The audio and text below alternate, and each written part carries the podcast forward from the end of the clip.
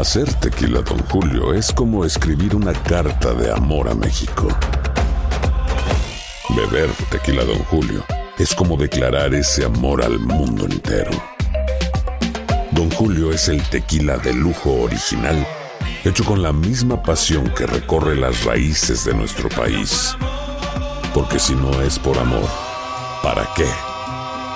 Consume responsablemente. Don Julio Tequila, 40% alcohol por volumen, 2020. Importado por Diageo Americas, New York, New York. Boost Mobile tiene una gran oferta para que aproveches tu reembolso de impuestos al máximo y te mantengas conectado. Al cambiarte a Boost, recibe un 50% de descuento en tu primer mes de datos ilimitados. O, con un plan ilimitado de 40 dólares, llévate un Samsung Galaxy A15 5G por $39.99. Obtén los mejores teléfonos en las redes 5G más grandes del país. Con Boost Mobile, cambiarse es fácil. Solo visita boostmobile.com. Boost Mobile, sin miedo al éxito. Para clientes nuevos y solamente en línea, requiere AroPay. 50% de descuento en el primer mes requiere un plan de 25 dólares al mes. Aplican otras restricciones. Visita boostmobile.com para detalles. Si no sabes que el Spicy McCrispy tiene Spicy Pepper Sauce en el pan de arriba y en el pan de abajo, ¿qué sabes tú de la vida? Para, pa, pa, pa. Cassandra Sánchez Navarro junto a Catherine Siachoque y Verónica Bravo en la nueva serie de comedia original de VIX, Consuelo, disponible en la app de VIX ya. El siguiente podcast es una presentación exclusiva de Euforia On Demand. Amigos, los saluda León Krause desde Tijuana, Baja California.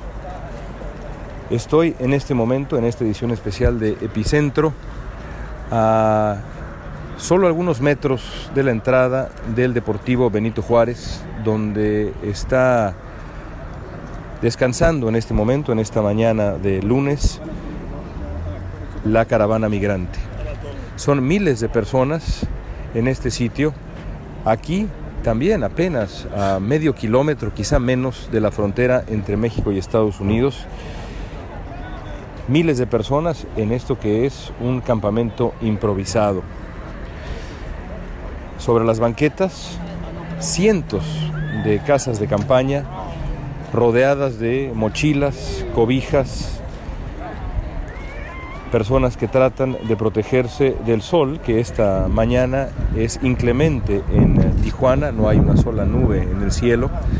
Junto a las casas de campaña hay atadas a la cerca y a la malla del Deportivo Benito Juárez cobijas que a su vez están amarradas a los pequeños árboles y a los postes de luz para formar toldos, techos, insisto, improvisados para protegerse no solamente del sol, sino también de la noche, cuando la noche llega. La unidad deportiva está en este momento rodeada por la Policía Federal Mexicana. Unas horas antes de que llegáramos a Tijuana ocurrió un incidente lamentable que le dio la vuelta al mundo cuando un eh, grupo de migrantes centroamericanos se acercó a la frontera, intentó cruzar eh, la misma y fue recibida con gases lacrimógenos e incluso balas de goma. El ánimo en la caravana migrante, el ánimo que hemos visto, es de profunda desesperación y auténtica tristeza. Lo que al principio de la caravana era nostalgia, era incluso un ánimo festivo por lo que podía ocurrir, por lo que podía pasar en las siguientes semanas, hoy es lo contrario. De acuerdo con eh, los eh, colegas que han seguido la caravana desde el, desde el principio, las condiciones en el Deportivo Juárez son absolutamente deplorables y eso es también lo que nosotros hemos visto ya en este momento y lo que eh, pienso compartirles dentro de un rato cuando logremos ingresar al, al deportivo. Eh, la entrada al lugar donde está la gran mayoría de la caravana migrante eh, es restringida por cuestiones, dicen las autoridades de seguridad.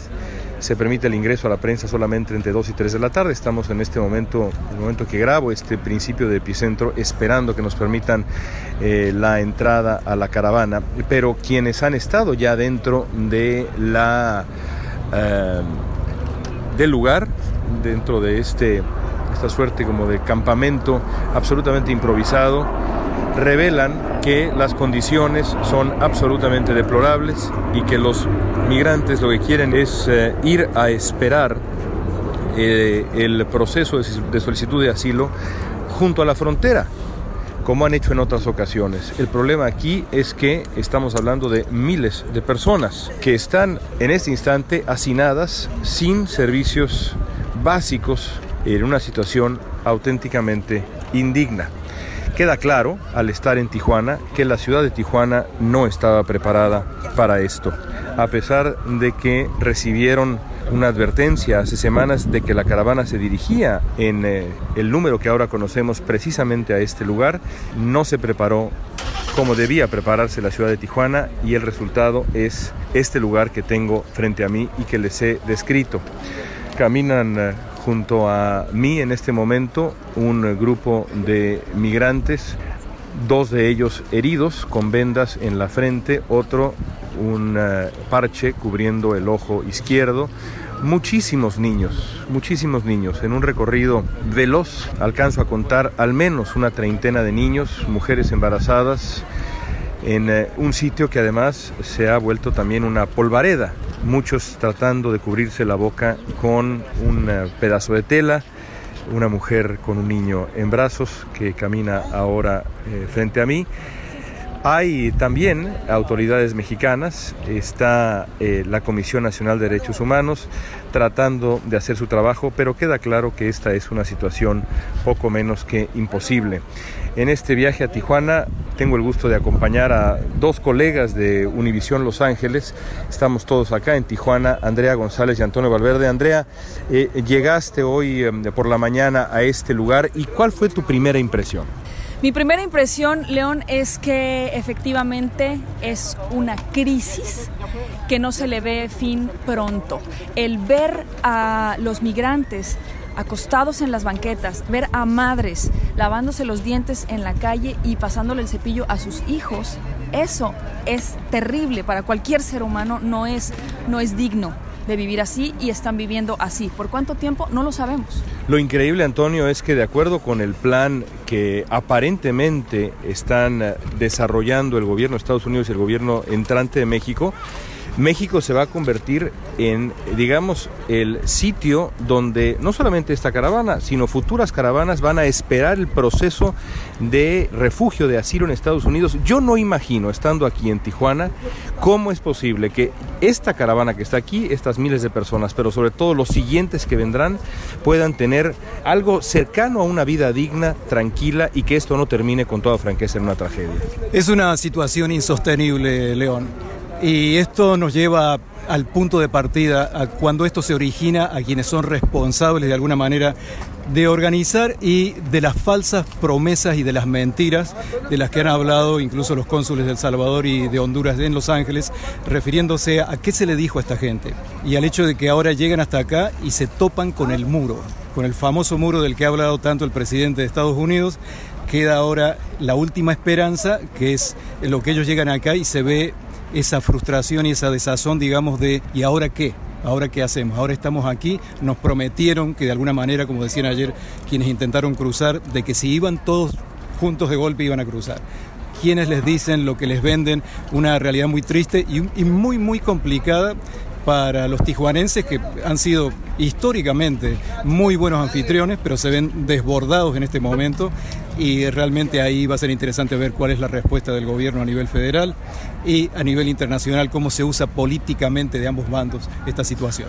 Así es, es una ciudad de 1.600.000 eh, habitantes. Tijuana, hasta ahora las protestas se han limitado eh, a, algunos cientos de personas, pero lo que es también un hecho es que si el asunto sigue complicándose, si escenas como la que se, eh, se vio el día de ayer en la frontera siguen ocurriendo, ya en este momento cuando llegamos nosotros a Tijuana, ya la Policía Federal está rodeando la unidad deportiva, esto se va a complicar todavía más e insisto, esto no nada más se trata de esta caravana, de este momento, del final del 2018, sino de lo que aparentemente se ha acordado entre ambos países, que convertiría a México en, eh, en refugio prácticamente permanente, porque nosotros que vivimos en Estados Unidos sabemos que ese proceso de solicitud de asilo, y más en, lo- en la época de Donald Trump, no estamos hablando de semanas, de días, estamos hablando de meses y a veces de años. ¿De verdad van a vivir así como estamos viendo nosotros en este momento, estos migrantes? ¿Van a vivir así años? ¿Esta, esta ciudad va a aguantar, Antonio? Y No León, creo. por otra parte, hay más caravanas que vienen en camino. Eh, justamente,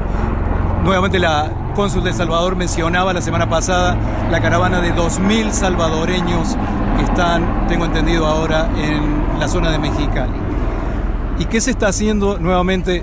O sea, se ha convertido como en un proceso repetitivo. ¿Cómo es posible que después de las consecuencias que se están viendo, que se están viviendo aquí, los gobiernos de los diferentes países, y tenemos que hacer responsables también a los gobiernos centroamericanos y demás, ¿qué se está haciendo en el lugar de origen? Estamos viendo acá el resultado final.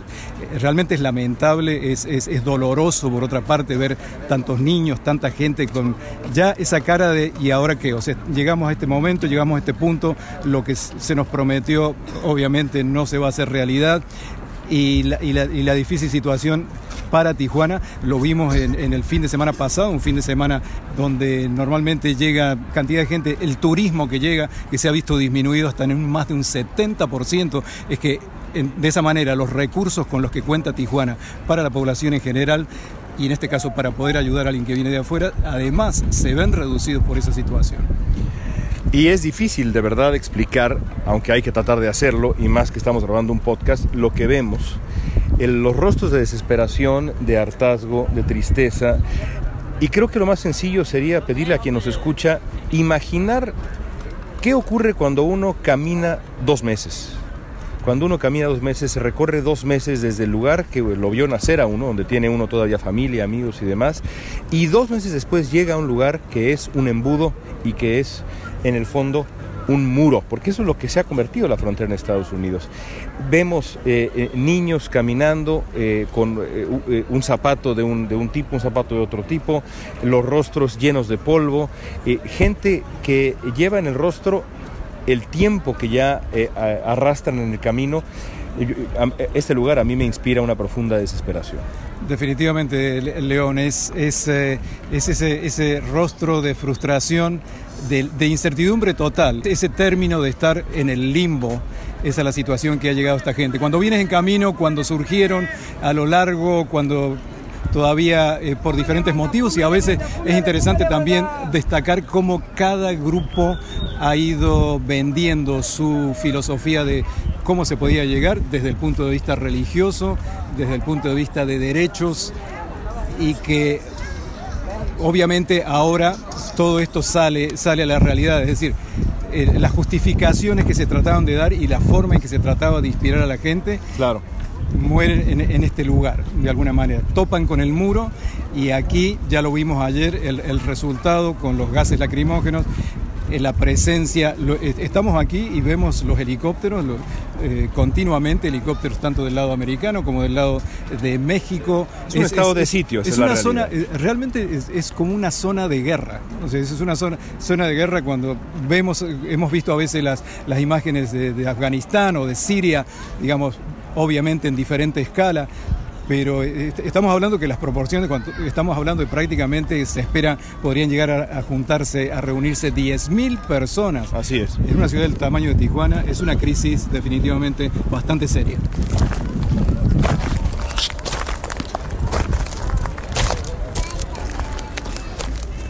Entonces tú eres hondureña. ¿Y viajas con quién? Con mi hijo, Que está frente a nosotros. sí. ¿Cuántos años tiene tu hijo? tres, ¿Cuánto tiempo tiene que saliste de Honduras? más de un mes, ¿Y cuántos años tienes? 22. 22. ¿Por qué decidieron ustedes, viajan ustedes nada más, ustedes dos solos? ¿Por qué decidieron ustedes sumarse a la caravana? ¿Qué pasó, Bueno, nosotros vamos por un futuro mejor y bueno, por, para irme para donde mi papá, que está en Miami. Tu papá está en Miami. Sí. Y cuéntame qué has vivido en la caravana, qué has visto. Bueno, he visto muchas cosas que no, no me gustaría que pas- le pasaran a la gente, la verdad. Como cuando uno se tira a un tráiler y se cae, eso es horrible. ¿Qué tipo de vida quieres para tu hijo? La mejor, lo mejor que, que yo he vivido. Y si las cosas no salen como quieres, y Estados Unidos no los recibe y las cosas en México siguen así, ¿qué harás? ¿Te quedarás aquí en Tijuana o, qué- o regresarías a Honduras? ¿Qué piensas hacer? Bueno, la verdad me, me quedaría aquí, porque aquí hay buen trabajo, la verdad. Y sí he visto que hay trabajo. Aquí en Tijuana. Sí.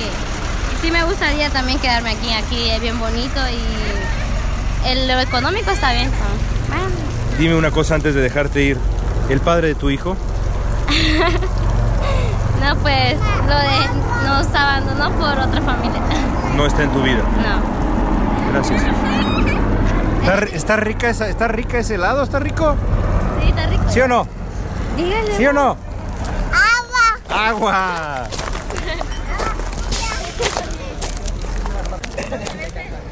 ¿Cómo te llamas? Mi nombre es Orlin Duarte. Te encuentro aquí, aquí te van a echar agua. Te, te encuentro aquí en esta fila de Naciones Unidas porque ya vas de vuelta. Sí, bueno, la verdad la cosa es que aquí ya se intentó lo que se intentó y no se pudo, no se pudo. No hay que ser insistente uno. Ya aquí, gracias a Dios, ya vamos de vuelta para nuestro país, con nuestra familia ya. ¿Cuánto tiempo viajaste en la caravana? Viajé mes y medio, mes y medio, lo tiramos ahí caminando. Y... ¿Desde qué parte de Honduras? Yo vengo de este Troje, el paraíso, el paraíso, son el paraíso. tome, ahí tome Y no lo, eh, eh, ya te diste cuenta que no vas a lograr ingresar a Estados Unidos. ¿Cuándo te diste cuenta que, que no ibas a poder? No, bueno, casualmente ayer va por, por... ¿Con lo que pasó? Con lo que pasó, exactamente, porque yo miro que ya ellos ya tomaron represalias, no les importó que anduvieran niños, los tiraron mamá nada, de, de hecho hasta varios niños salieron ahí intoxicados, entonces ya miré yo que si uno entra así, ya están dispuestos a todo con uno, ¿me entiendes? Entonces el sabio mira el mal y se aparta, ¿me entiendes? Oye, México, ¿cómo, ¿cómo te ha tratado? No, uy, México excelente, mi respeto para México y agradeciéndole a ellos, que Dios los bendiga por todo, por todos los tratos que los dio, los dio, los dio comida, eh, medicina y de todo, ropa, ¿me entiendes? ¿Con quién, ¿Con quién viajas? ¿Tú solo? No, yo viajo yo solo, yo viajo yo solo. ¿Y a quién dejaste en Honduras? Bueno, en Honduras dejé a mi esposa y mis hijos, ¿me entiendes? Así que vas a regresar allá y ya no vas a intentar de nuevo venir al norte, ¿te vas a quedar en Eh, Honduras? Por los momentos, por los momentos no, ¿me entiende? Dios proveerá y si, y si va a ser de que yo logre a tomar otra decisión, pues Diosito sabrá cómo, ¿me entiende? Si es ya legalmente. Usted sabe que todo puede suceder siempre teniendo la fe en Dios y, y vamos a ver qué pasa. ¿Qué piensas de Donald Trump?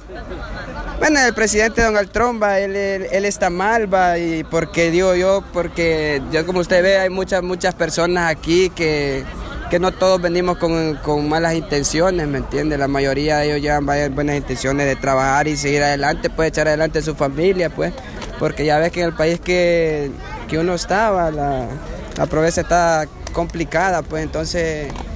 Pero él, él está actuando mal en esa manera, ¿me entiendes? Porque uno de todas maneras, uno no va a robar, no va a delinquir al, al país de él, ¿me entiendes? Sino que va a ganarse con trabajo y sudor su, su dinerito, pues. Si, si hubieras podido entrar a Estados Unidos, ¿qué te hubiera gustado hacer? Bueno, mira, yo mis sueños era hacerle en mi casa a mis hijos y, y tener mi negocio, es todo lo que le pedí a Dios, ¿me entiendes? ¿Para qué más, me entiendes? No hay que ser muy avaro uno, ya venirse con su familia. Es todo, mi techo, pues, más que todo, porque haga de cuenta que allá el alquiler está bien cabrón y, y bueno, pues eso es lo que le pedí a Dios yo de que, desde que salí de allá, si yo lograba pasar a tener mi casita donde mis hijos no anden rodando ni todo eso, que nadie le ande diciendo a uno salite de ahí, pues con eso me conformaba y tener mi negocito en Honduras. Es todo lo que le pedí a Dios. Buen camino de vuelta. Bueno, Mucho gracias, gusto gracias. conocerte. Bueno, gracias. bueno. Y estoy justamente aquí. La ONU ha puesto un sitio en donde informan a los migrantes de una forma que tienen que llenar para emprender la marcha de vuelta a sus países de origen. En el momento en que grabo esto, hay en esta fila aproximadamente 30 migrantes hondureños que quieren ya volver.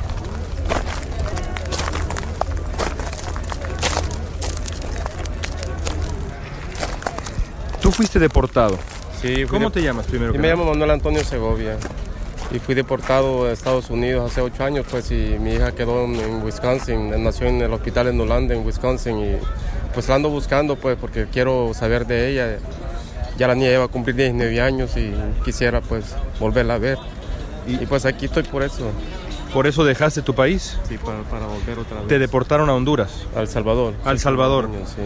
¿Y, y, y cuánto tiempo? ¿Hace cuánto tiempo? Repíteme, ¿hace cuánto tiempo? Hace ocho años me mandaron para mi país y ya no sé nada de mi hija, pues y quiero, quiero reencontrarme con ella. Se llama Leticia María Segovia, pues, y yo me llamo Manuel Antonio Segovia. ¿En qué ciudad de, de Wisconsin, Manuel? En- ella nació, ella- nosotros vivíamos en Berkeley, Wisconsin, un pueblo pequeño, pues, y ella nació en el hospital de Newland en Wisconsin, y pues ya tengo muchos años que no la veo. ¿Con quién se quedó ella cuando te deportaron? Se quedó con su mamá, su mamá es, este, chicana, es eh, Mexican American. Mi hija tiene tres nacionalidades, mexicana, americana, salvadoreña.